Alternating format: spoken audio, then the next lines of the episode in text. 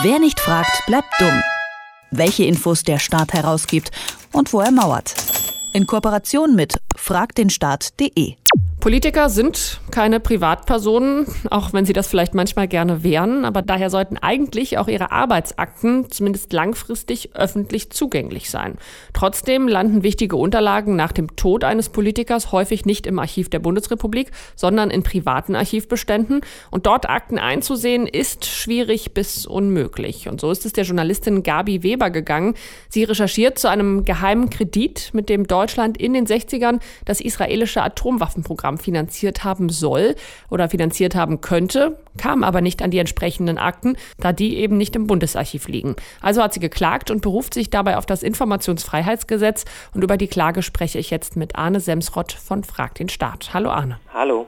Ja, kommen wir noch einmal dazu, wie es überhaupt zu dieser Klage kam. Was wollte die Journalistin herausfinden? Also konkret geht es in diesem Fall um Akten von Hans Globke. Und Hans Globke, das ist der Kommentator der Rassegesetze unter der Nazizeit und gleichzeitig wieder der Chef des Bundeskanzleramts unter Adenauer. Und Hans Globke hatte so einige Handakten zum Thema Finanzierung von möglichen Atomreaktoren in Israel. Da gab es so einige Fälle in den 50ern, 60ern, wo es um zu 630 Millionen D-Mark geht, die vielleicht an Israel geflossen sind. Und da wollte sie mehr darüber erfahren. Das Problem ist nur, dass all diese Akten nicht beim Staat liegen, sondern in der Konrad-Adenauer-Stiftung. Das heißt, die Akten wurden privatisiert sozusagen und da hat die Konrad-Adenauer-Stiftung gesagt, nee, ein Großteil dieser Akten, die bekommt sie nicht. Und Gabi Weber hat versucht, diese Akten dann zurückzubekommen und letztlich das Bundesarchiv zu verpflichten, sich diese Akten von den Privaten zu holen. Und da hat jetzt das Bundesverfassungsgericht gesagt, nee, so einfach ist es nicht, aber vielleicht gibt es da noch ein kleines Tor, über das das möglich wäre. Und welches Tor wäre das?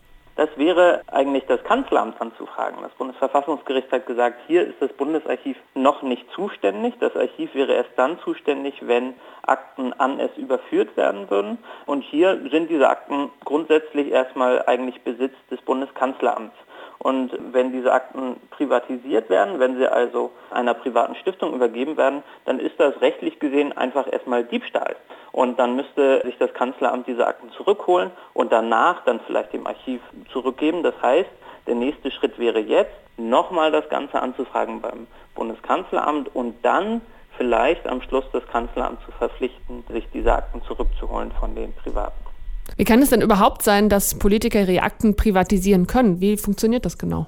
Naja, das ist, würde ich mal sagen, im Prinzip eine Art Tradition, gerade so bei höheren Beamten und vor allem dann bei Kanzlern. Das sehen wir bei Kohl, das sehen wir bei Schmidt, bei Brandt, bei Adenauer. Ganz viele dieser Akten wurden jeweils von den Kanzlern immer mit nach Hause genommen und dann letztlich auch als ihr Eigentum betrachtet von ihnen.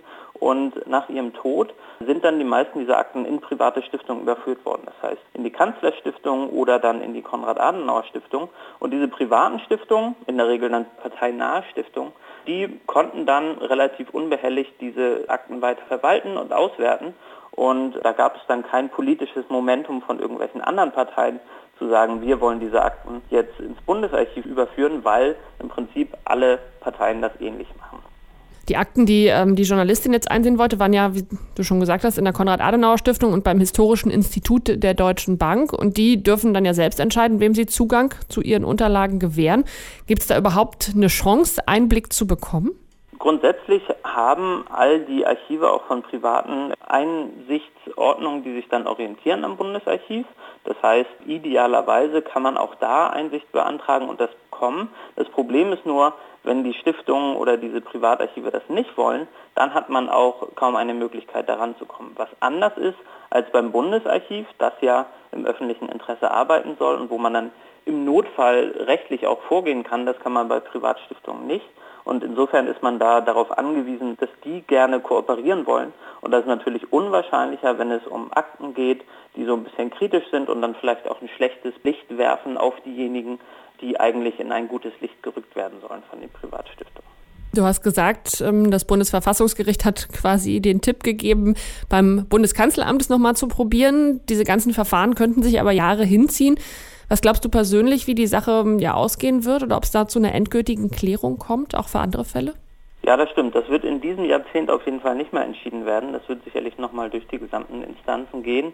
Ich hätte die Hoffnung, und das wäre eigentlich sogar ein ziemlich tiefgreifendes Urteil, wenn am Schluss dabei rauskommt, dass das Kanzleramt sich diese Akten zurückholen müsste, bin da aber ja, verhalten pessimistisch, dass das dann wirklich geschehen wird, dass eine Behörde da wirklich verpflichtet wird, zu den Privaten zu gehen, sich Akten zu holen, die die nicht rausgeben wollen, halte ich für unwahrscheinlich, aber gerichtlich ist das noch nicht geklärt und ist auf jeden Fall wert geklärt zu werden. Und deswegen bin ich jetzt schon gespannt, wie in fünf Jahren das Urteil des Bundesverwaltungsgerichts oder dann vielleicht danach noch des Bundesverfassungsgerichts dazu aussieht.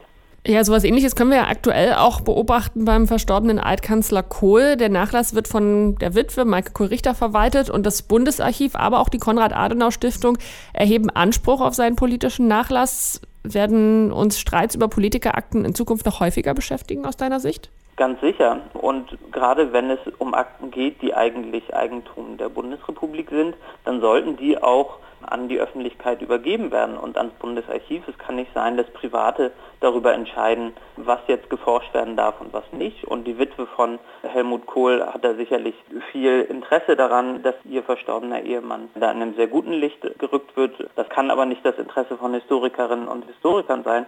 Deswegen sollten die Akten, die dem Staat gehören, dann auch dem Staat zurückgegeben werden.